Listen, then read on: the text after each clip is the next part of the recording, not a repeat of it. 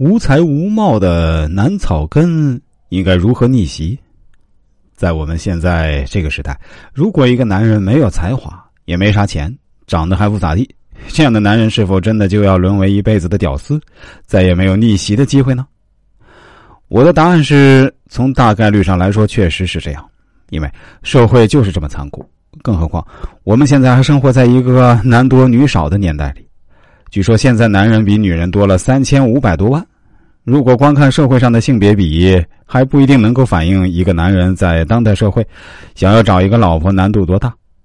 因为这个数据的背后还有很多隐性的信息，比如一个女人的寿命一般要比男人更长，这也就意味着社会上的女性中很多是年迈的老太太，而她们基本是不会进入到婚恋市场的。再比如，社会上的男女配对并不是我们想象中一个萝卜一个坑。因为很多有钱有势的男人霸占着好几个女人，这已经成为社会的一种普遍现象了。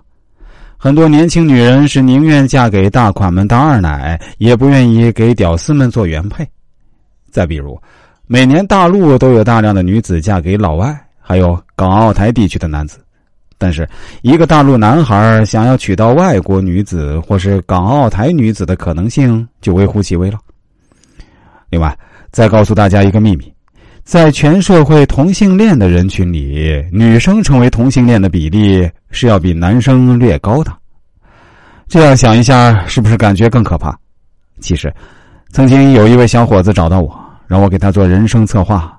他也非常焦虑，说自己只有高中学历，来自广东北部的一个贫困农村，现在在广州打工，身高不到一米六，社交能力也不强。长相甚至达不到社会平均水平。他对我说：“自己简直就是一个高富帅的反面，呃，矮、穷、矬。现在自己年龄也大了，不知道以后怎么办。而父母和家里的亲戚却是一再的催促他相亲。”他对我说：“师傅，你说我能怎么办呢？在这个社会上，找对象的主动权是掌握在我手上吗？”这就好比我没有考上北大清华，这是因为我不想考成的吗？我对他说：“其实我们要去解决一个问题啊，首先必须是正视这个问题，也就是知道自己身上有什么问题，这个很重要。就好比你吧，其实你已经知道自己的问题所在了，这一点非常好，至少你的自我定位是很明确了。”怕就怕那些自己没有本事也没什么资本，却还把自己当回事的草根男。小伙子对我说：“可是师傅，我光是知道自己的问题所在，就可以解决问题了吗？我怎么感觉前途还是一片迷茫啊？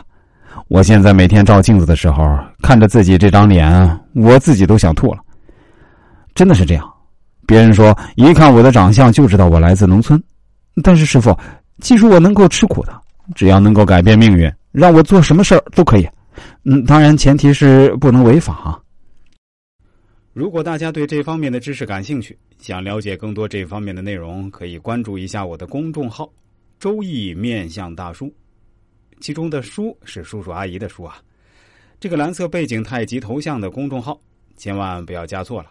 另外，我的新浪微博也是叫“周易面相大叔”。也是蓝色背景的太极头像。